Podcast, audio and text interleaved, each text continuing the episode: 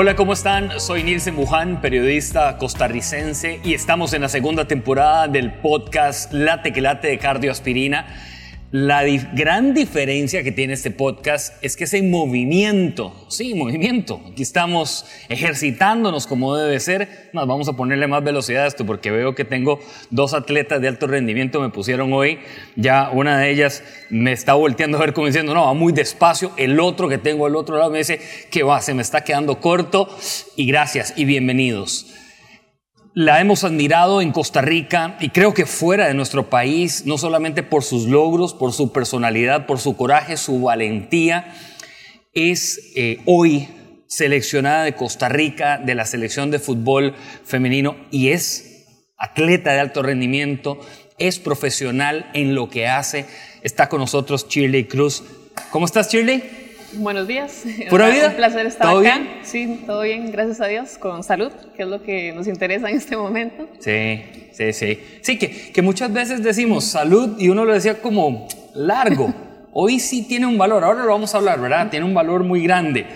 Y está con nosotros el otro atleta de alto rendimiento. Le encanta el atletismo, dos horas diarias de ejercicio, cardiólogo, doctor, médico, Juan Pablo Solís. ¿Qué tal, doctor? Muchísimas gracias, Nilsen, un placer. Y Lo que dije no es broma, es en serio. No, no, no, no de alto rendimiento, amateur, pero me gusta, me gusta el deporte. Pero sí, sí, también fiel admirador de Shirley, ¿verdad? Que un honor para todos los ticos, yo creo, ¿verdad? Sí, yo digo que no solamente en Costa Rica, eh, creo que Centroamérica, Latinoamérica, eh, Chile marca eh, un antes y un después de mucho de, de las mujeres que decían, no hombre, ir a jugar a Europa, eso es jamás. O lo otro, ponerse la cinta de capitán. No, ¿qué va? Eso creo que no. Ese, ese impulso, eso, ¿verdad, Chile? Que, que hoy muchas mujeres dicen, levantan la mano, me gusta el deporte de alto rendimiento y demás. ¿Por dónde puede ir esa guía que hoy les puedes compartir a ellas? Eh, bueno, deporte de alto rendimiento pues, abarca no solo, bueno, entrenarse bien, hay que comer bien, hay que dormir bien, eh, y a seguir los consejos también, bueno, eh, de, personas este, profesionales, del nutricionista, por, por, decirlo así, porque de, podemos comer, pero no sabemos si estamos comiendo bien. Y eso para nosotros es gasolina, hay que, el cuerpo hay que cuidarlo, para nosotros el cuerpo es lo fundamental. Y saber también eh, nuestras debilidades y mejorarlas, pero eso con ayuda profesional, digamos, nosotros en el equipo tenemos preparador físico, eh, está el fisio, también para la, parte preventiva de lesiones. Entonces creo que todo esto es un trabajo, todo es trabajo, todo se resume en trabajo si quieren tener una carrera prolongada. ¿Hay algún alimento que sea tu debilidad? por lo general como bien, tiendo a comer bien, pero tengo la debilidad que yo creo que todo el mundo la tiene por ahí y son los helados. Ay, yo iba a decir, lo mismo, yo iba a decir los helados. Doctor. ¿También? Sí, sí, también, ve. Ahí me uno al, club. ¿Y cuál es? ¿Cuál, cuál, helado? Mira, el único que no me gusta, o sea, que no, no consumo mucho chocolate, ah, pero fuera de ese. esto me los pueden servir. Pistacho, fresa, cadle, el que sea. Ahora, ¿cómo tener este balance, verdad? Lo que nos dice Chile. El ser profesional en lo que hago me implica a mí también un compromiso y una responsabilidad en salud y en alimentación. Doctor, para que nos levante la mano decir, claro, lo que dijo Chile no es porque es Chile y Cruz y es atleta y, hoy la estamos viendo, sino aplica para todos. Sí, correcto. Yo creo que Nielsen aplica para cualquier persona. Eh, obviamente, eh, alguien de alto rendimiento o que su profesión es un deporte, eh, son muy, muy cuidadosos y más bien están muy acostumbrados a cuidarse con el tema de calorías y cantidades y demás. Pero en el día a día nuestro, yo creo que todas las personas y todos los pacientes tenemos que darles algunas recomendaciones. Y máxima si tiene alguna predisposición para, por ejemplo, tener problemas de azúcar, una persona que es diabética, en ese escenario sí hay que darle bastantes recomendaciones e inclusive un paciente diabético bien controlado puede también comerse su heladito, su queque, pero obviamente eh, de una manera un poco espaciada y hay que irlos educando a la cantidad que pueden consumir, ¿verdad? ¿Lograste, Chile, educarte aún más cuando estuviste en Europa? ¿Crees que ahí fue una fase importante? En Costa Rica pues no conocía mucho lo que era trabajo preventivo. Nosotros no nos educaron con eso, bueno, cuando yo salí no, me educaron en eso. eh, siempre los entrenamientos llegaba 45 minutos antes y teníamos el programa, ya sea para, por ejemplo, a mí la rodilla siempre ha sido un problema, entonces tenía trabajo preventivo de rodilla, la que tenía de espalda, la que tenía tobillo. Y ahí fue donde me educaron en esa parte. También no esperar a, no esperar a tener la lesión, sino si tengo alguna carga, pues llegar y pedir terapia para, para la descarga. O sea, esas son cosas que, que el, alto, el alto rendimiento se lo da, le da las herramientas y también uno aprende a conocer el cuerpo, que creo que eso es lo más importante, saber cuándo decir, mejor paro porque si no voy a durar más tiempo fuera. Eh, entonces, para mí eso fue una gran escuela ahora en el país y lo digo como a nivel de selección, y ahí tenemos todo. En la selección tenemos todo, eh, es un, un grupo eh, multidisciplinario porque son, es casi que otro, eh, otra selección, básicamente, básicamente, pero nos cuidan todos de la hidratación, nos damos cuenta a veces, a veces nos hacen pruebas de orina para decir si estamos deshidratadas, hay que estar hidratando durante el día. Eh, cosas que antes no las tenía, ahora las tenemos y hay que aprovecharlas al máximo para nosotros, para nosotros poder rendir de la mejor manera. Escuché eh, un testimonio de un futbolista también de alto rendimiento que estuvo en el extranjero, costarricense, y me decía, ah, hubo un antes y un después en el tema de lesiones, porque ahora sí yo sé cuidarme. Antes era vaya a jugar, ¿verdad? O sea, este, y salíamos ahí al, al ruedo. El antes y el después, doctor, en esa disciplina de mi salud. Eh, no es decir, mira, me siento bien, estoy fit, y practico el deporte, como bien y puedo ir a hacer la maratón o puedo ir a hacer la competencia de ciclismo o me puedo tirar tres mejengas seguidas y no pasa nada. Por ahí yo creo que la línea no va. No, Nielsen, yo creo que muchas veces ese antes y después que vos decís en una persona normal es cuando, cuando se toma conciencia, ¿verdad? Cuando de repente yo digo, no, mira, no, no, o sea, tengo que empezar a hacer bien las cosas, eh, estoy un poquitito pasadito de peso, nunca me he ido a revisar, eh, tengo antecedentes de problemas cardíacos en la familia, mejor me voy a revisarme. Entonces yo creo que cuando la persona desde, su, desde adentro toma conciencia que tenemos que empezar a hacer bien las cosas, es donde podemos hablar de ese antes y después, ¿verdad? Una persona pues normal. Y uno se alegra, ¿verdad? Uno se alegra cuando una persona, tal vez joven, de edad media, 30, 40 años, te llega por primera vez a la consulta, donde no tiene en realidad ningún síntoma de alarma ni nada, pero que viene precisamente porque quiere un consejo, quiere una dirección, quiere ver cómo está su salud cardiovascular, eh, viene a preguntar, bueno, cuánto ejercicio puede hacer, eh, eh, cómo está su corazón, si tiene alguna situación. Entonces yo creo que, que desde ahí debería ser. A veces, Nilce, no se presenta así, sino que es más bien cuando a la persona le ocurre algo, ¿verdad? Que se desmayó, que se le disparó la presión y terminó en emergencias. Entonces a veces ocurre con un hecho eh, que también que a partir de ahí empieza a tomar conciencia la persona y sabe que tiene que empezar a cambiar hábitos, tiene que cuidarse y tiene que llevar un seguimiento también. Este es el primer podcast en movimiento de Late que Late Cardioaspirina. En nuestra segunda temporada, Shirley Cruz es futbolista profesional costarricense y comparte con el doctor Juan Pablo Solís, médico cardiólogo. Shirley, ¿dónde naciste en Costa Rica? ¿En qué lugar?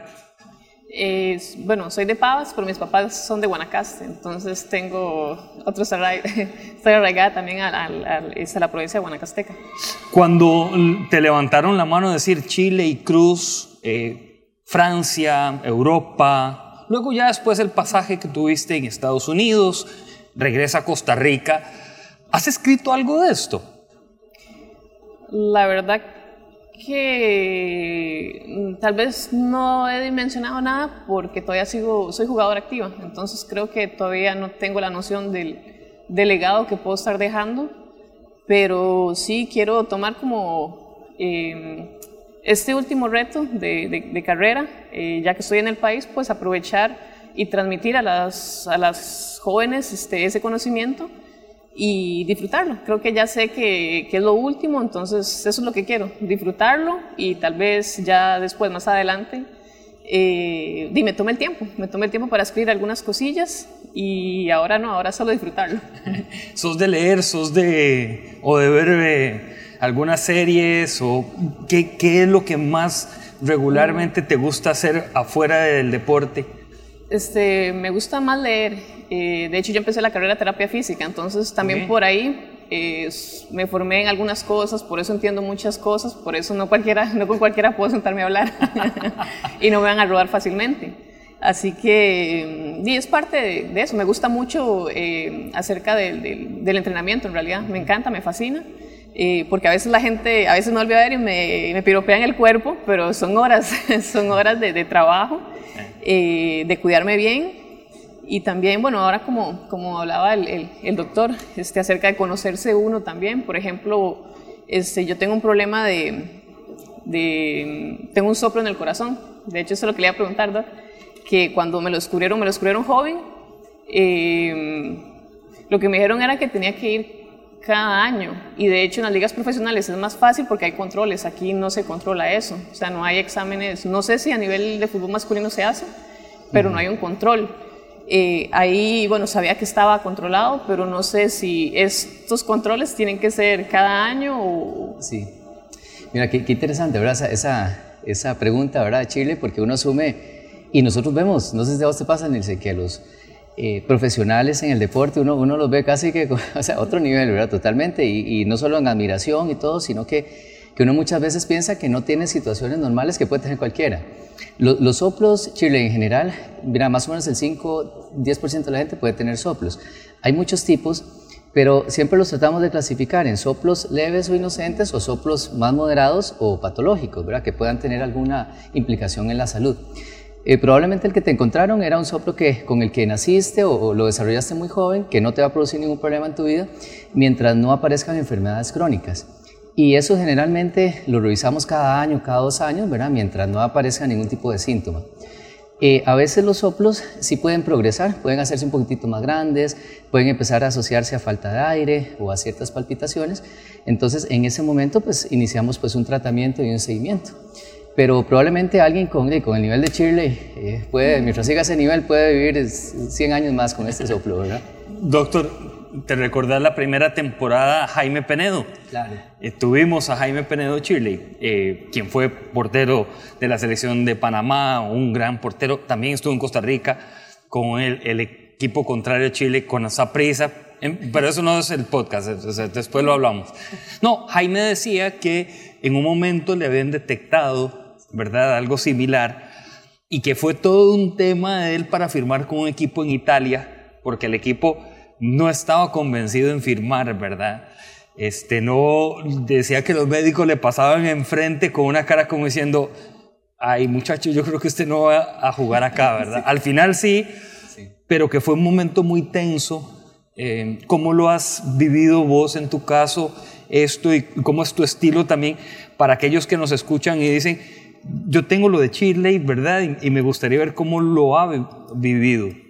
Sí, bueno, cuando me lo descubrieron fue por un chequeo general. De hecho, fue como a la edad de los 12 años, cuando a mí me dijeron, tiene un soplo, yo volví a ver la cara mami, asustada, yo, mami, ¿qué es eso?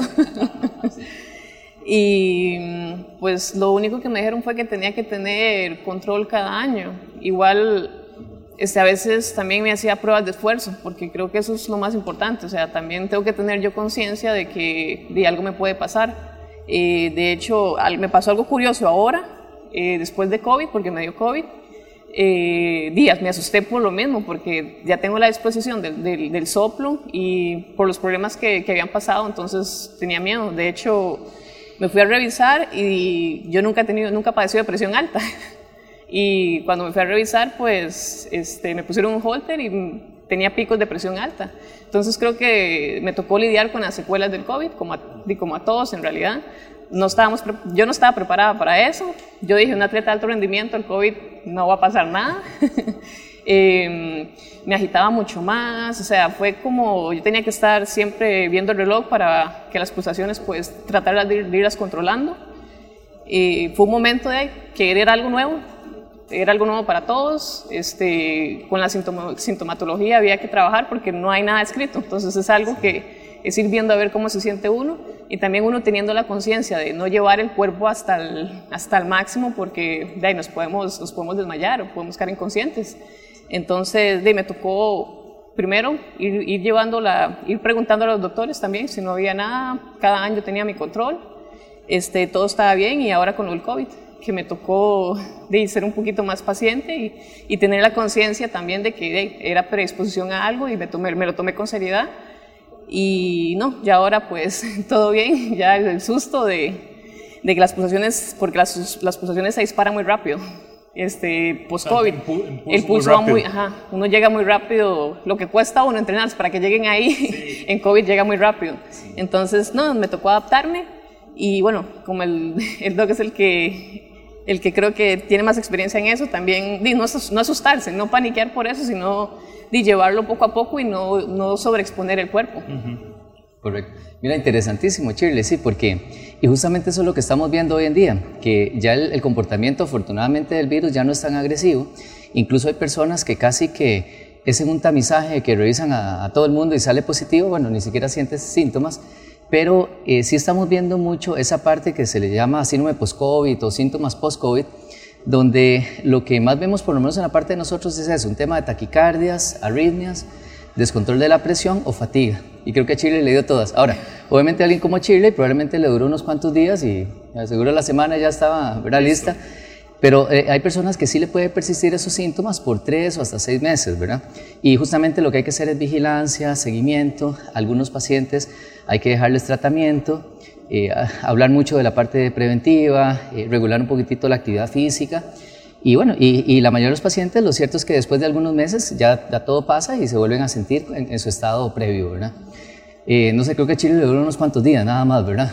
Sí, no, estuve eh, dos semanas post-COVID. Dos semanas. Que tenía que estarme cuidando porque sí, o sea, sí, sí, uno se asusta cuando las pulsaciones suben a 200 algo. Sí, y, probablemente pasabas muy fatigada y todo, ¿verdad? Pero, pero aún así, dos semanas es, poco tiempo, ¿verdad? Por suerte, ¿verdad? a otros les ha tomado tres meses o, más. O más, sí.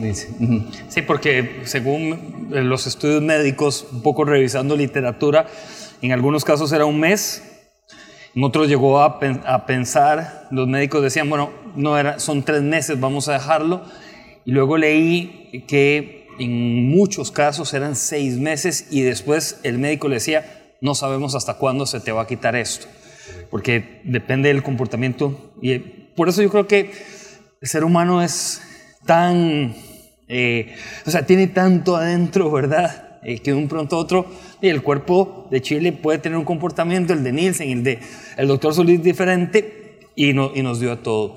Quiero abrir un capítulo muy bonito con Shirley, y creo que eh, no solamente por ser costarricense, doctor, pero también eh, nos enorgullece que vamos para el Mundial Femenino en Australia, Nueva Zelanda, 2023. ¿Qué dimensionás? Ya sabemos que vamos a tener a España, Zambia y Japón como nuestros eh, rivales. Creo que es otro mundial distinto, no sé, por lo menos el tema de Australia, Nueva Zelanda le da como otra connotación y a competir distinto. Bueno, primero nosotros estábamos felices de volver a poner a Costa Rica en un mundial, que sufrimos bastante cuando quedamos fuera de Francia, así que di, trabajamos para eso para poner de nuevo a Costa Rica en el Mundial. Ya ahora, sabiendo los rivales, pues sabemos que están complicados. Creo que España casi siempre nos ha tocado en todas las, en todas las divisiones. Como que nos buscan, ¿verdad? o Brasil también. y Brasil también o en Brasil o es España. Este, Casi siempre nos ha tocado en los sorteos. Pero bueno, hay tiempo para prepararse. Hay tiempo para prepararse, para creer. Y no, o sea, nosotros vamos también con la mentalidad de ganar. O sea, el, grupo está difícil, pero ya sabemos lo que pasó en, el, Mundial de Brasil, así que eso es una muestra de que cuando el tico se propone algo, lo puede cumplir. ¿Qué tiene que tener uno mentalmente, Shirley? Cuando a uno le dicen vas a enfrentar esto, es un reto de alto eh, ejercicio, pero mentalmente, que hay que empezar a inyectar también tus compañeras, es empezar, bueno, primero trabajar.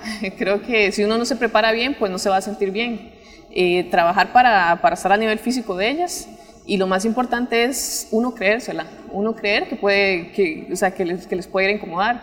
Eh, tenemos la ventaja, por ejemplo, en el área que cuando jugamos contra Estados Unidos, pues sí sabemos la diferencia porque de muchas de ellas son profesionales y nosotras tenemos jugadoras que a veces terminan el entrenamiento en la mañana y tienen que ir a trabajar, o sea, lo que significa no tener descanso, digamos, en el caso de ellas. Entonces, sabemos que vamos a tener que dar un poquitito más extra, para llegar al nivel de ellas. Entonces, todas tenemos conciencia, estamos trabajando para eso Incluso el nivel del campeonato local también ha subido. Entonces, lo importante es eso, que estamos conscientes de que el grupo va a estar difícil, pero para eso estamos, para trabajar ahorita porque hay tiempo. Sí, creo que el tiempo da para reflexionar y repensar en qué cosas tengo que poner en mi maleta personal, porque por lo menos cuando he trabajado con equipos, yo les digo, está bien que un, o sea, vamos a ver, Chile puede llevar su maleta, pero el resto también tiene que compartir, es un equipo, ¿verdad? Al final no es que uno hace todo, sino tenemos que compartirlo en todo. Y creo que los consejos de si estás durmiendo bien, si estás comiendo bien, si estás eh, de alguna manera descansando tu mente, eh, son, son vitales en estas fases, doctor. Sí, sí, vieras que... usted va a un ritmo más acelerado que todos. Sí, sí, o sea, nos está picando, digamos, un poquitito está diciendo, invitando a que estamos muy despacios, que no vamos ni jadeando ni a ir sudor. Bueno, también, voy a subirle le, entonces. Le pone un poquitito más. Pero sí, tranquilo. No, muy interesante eso porque nos vamos dando cuenta cómo el ser humano es un complemento de muchas cosas y tiene muchas áreas y, y hay que trabajar sobre todas, ¿verdad? Para mí yo creo que siempre el reto, o por lo menos mi, duda principal, es porque normalmente nos apoyamos con nutrición, nos apoyamos con especialistas en la parte física, médicos, consejos, estudios y todo. Pero eh, yo creo que siempre el, tema del estrés también es muy importante y el tema cómo, mantener, cómo manejar esa parte, eh, digamos, mental y esa parte emocional. Incluso un amigo mío que entrena triatlón, tiene un equipo muy famoso en triatlón, él, él, maneja un software, un programa, y él me decía, verás que es interesante, porque yo puedo seguir a mis corredores y a mis atletas, y yo sé cómo están perfectamente físicamente, pero a veces cuando detectamos que en la parte psicológica no anda muy bien, yo sé que, que, que no le va a ir bien en una competencia. No sé si eso aplica igual en, bueno, me imagino que en cualquier disciplina. Y más bien una pregunta para Chile, ¿verdad? ¿Cómo manejar esa parte o ese estrés psicológico, esa parte mental, donde sabes que te vas a enfrentar a un gigante, a un campeón del mundo, donde uno conoce sus, limitaciones, su equipo, sus lesiones, y saber que, que en un minuto tienes que salir a la cancha, ¿verdad? A darlo todo y que eso depende, ¿verdad? ¿Cómo, cómo manejar eso y cómo manejarlo a nivel de equipo, ¿verdad? Sí, bueno, cada uno maneja un estrés diferente. Eh, obviamente, ese estrés se puede transmitir en la cancha eh, ahorita, bueno, el cuerpo técnico de la selección es integral, tenemos psicólogo, así que con él se trabajamos aparte, cada una tendrá sus, sus momentos, por ejemplo, frágiles o débiles a mejorar y también mucho la parte colectiva, o sea, analizamos qué hicimos bien en un partido, qué cosas a mejorar y cada amistoso es eso, es cosas a mejorar, tanto a nivel personal como a nivel colectivo. Eh, hoy en día, pues, hay mucha ayuda Creo que el que no se quiere ayudar es porque de verdad eh, no quiere dar esa milla extra. Ahora hay muchas herramientas y lo más importante es, eh, yo siempre lo he dicho, si no trabajo, si no me preparo para, no puedo pedirle más al cuerpo ni poner excusas de que fue que aquella no corrió, que aquella no cabeció, que aquella no entró. Entonces creo que cada una eh, tenemos la conciencia o somos conscientes a lo que vamos y la preparación de cada una, como le digo, dormir bien, este, descansar bien, la parte preventiva, la parte post-entreno, eh, todo eso tenemos que cuidarnos si queremos rendir al 100%. Sí, recientemente estuve en un equipo de campeón del, del fútbol de Costa Rica y uno de los jugadores decía en el vestuario, hay que dormir bien, comer bien y nada de fiesta. Y fue creo que algo muy interesante porque fue una sintonía grupal que no la absorbimos. Parece que esto es de trabajo en equipo, ¿verdad? Cuando tal vez uno llega cansado y Chile le dice a uno, te noto cansado, eh, mejor, ¿qué pasó? Este, no, te veo entrenando bien, o a full, o a gas, ¿verdad? Y, esa, compartir esto es, es, muy, muy, muy valioso. Recientemente campeonizaste con la Liga Deportiva Alajuelense. Ese significado, esa copa, distinta en un equipo que querés mucho además. Sí, no, es... Em, la institución nos ha dado muchas cosas, y entonces nosotras tenemos que sacar provecho de eso. por ejemplo, el estar en el CAR hoy en día nos, nos favorece el tener un desayuno después de un entrenamiento, el tener una proteína después de un entrenamiento cosas que sin otro, sin otro equipo no los tienen, pues es desventaja para ellos. Te dije, lo que no se puede controlar, ¿qué es? Que muchas chicas trabajan, entonces es la parte de sueño, pero esa parte se compensa si yo llego al trabajo a la casa y descanso. Pero ahora imagínense una chica que tenga que estudiar en la noche. O sea, le va a costar mucho. Entonces, lo que se está tratando es eh, de que cada una se acomode también a su ritmo de vida, porque es muy importante que cada una se acomode al ritmo de vida que tenga. Eh, para que lleguen en óptimas condiciones. Eso sí, sabemos que en Costa Rica, pues, la estamos esperando a que el fútbol se haga profesional en algún momento eh, para eso, para competir contra las grandes selecciones, pero por ahora, di cada una, por ejemplo, en la Liga de Azul, Anita de Arena, para, para rendir. Más adelante quisieras ser abanderada de ese profesionalismo. Pues se tiene que trabajar desde todos, de la federación, porque quien tiene que impulsar eso son ellos. Eh, cambiar estatutos, este, tenemos que generar más, patrocinadores, eh, ponernos de acuerdo con el Ministerio de Trabajo, porque también eh, tiene que haber salarios mínimos, máximos también, para tampoco que se haga como se hizo en otras ligas, que más bien se pagó de más y no existió más, duró un año y ya no existió más. Entonces hay que sentarse muy bien para, eh, para planificarlo. Creo que lo, lo, lo, importante de esto sería sentarse, planificar y ese es el último empujoncito que nosotras estamos necesitando para, que, para poder ya eh, tener las óptimas condiciones para competir a nivel mundial. En esa competencia entra también la fase de decir, yo quiero estar ahí, ¿verdad, doctor? Eh, yo sé que te encanta el atletismo. Bueno, ¿son cuántas horas al día? No, no, no, no, no tanto. ¿No eran dos? Una horita, una horita. Una hora, bueno, sí, dos horas al día. Eh, ¿Hay algo particular que haces de rutina? Eh, mira, miras que depende un poquitito mucho, bueno, del tiempo que dispongan, Nielsen, también de cómo se sienta uno. Y, y, creo que voy variando un poquitito, ¿verdad? A veces, los fines de semana, sobre todo, me gusta hacer fondos un poquitito más en calle. Los otros días un poquito más en casa, a veces más intenso, a veces más suave. A veces me gusta como estar concentrado eh, en mí mismo y a veces pongo algún video ahí, algún partido. En verdad, depende, depende, pero lo que trato es, es como disfrutarlo, ¿verdad? Saber que, y que es un punto que es por salud, que es un, es un momento que hay que relajarse, que es por controlar un poquitito el estrés y por, por cuidar esa, esa, esa máquina, ese, el, corazón, ¿verdad? Y, y, en general, ¿verdad? Tu, tu organismo. Shirley consulta para el doc. Em, según la Organización Mundial de Salud, eh, lo que tenemos que hacer de ejercicio durante la semana son 150 minutos. Por ejemplo, a mí me cuesta trabajarlo con mi mamá y con mi papá, porque ellos piensan que ir a caminar una hora, con eso ya ese es el ejercicio y ya basta. Entonces, ¿cómo hacer para, para que ellos tengan conciencia que no solo ir a caminar o solo ir a trotar, también de ahí el cuerpo entre más años pasen, pues menos cosas empezamos a producir. ¿Cómo hacer para crearles esa conciencia? Sí, verás qué, qué, buena, qué buena acotación, Chile. Eh, lo que se aconseja es que sean unas tres horas, eh, pero ejercicio suave. Que suave significa salir a caminar con el perro, salir a caminar ahí a ver ventanas y todo, que equivale más o menos justamente a media hora al día, digamos, de ejercicio o 150 eh, minutos o hora y media más o menos de ejercicio pues más moderado. Ahora, a veces yo lo que le hago, le hablo a los pacientes porque es difícil, ¿verdad? Sobre todo a alguien que ha sido un poco sedentario, que ha, trabajado mucho su vida, es eh, hablarle de, todos los beneficios, ¿verdad? De que con eso cuidamos el corazón, se le mejora un 20% su riesgo cardiovascular, de que probablemente si logramos eh, llevar un ritmo de ejercicio vamos a poderle quitar algunos medicamentos y eso les encanta a los pacientes. Decirles, bueno, si, si empezamos a hacer eso, puede ser que al cabo de unos meses le podamos quitar una o dos pastillitas de que su control metabólico, el azúcar va a estar mejor. Y hay un tema muy importante eh, que se está hablando en el mundo y sobre todo en la gente mayor, que es la sarcopenia, que es la pérdida de masa muscular, que todos la vamos a, tener, sobre todo después de los 40 años. Entonces que el ejercicio, cuando lo vamos haciendo con regularidad, también nos ayuda a combatir eso, ¿verdad?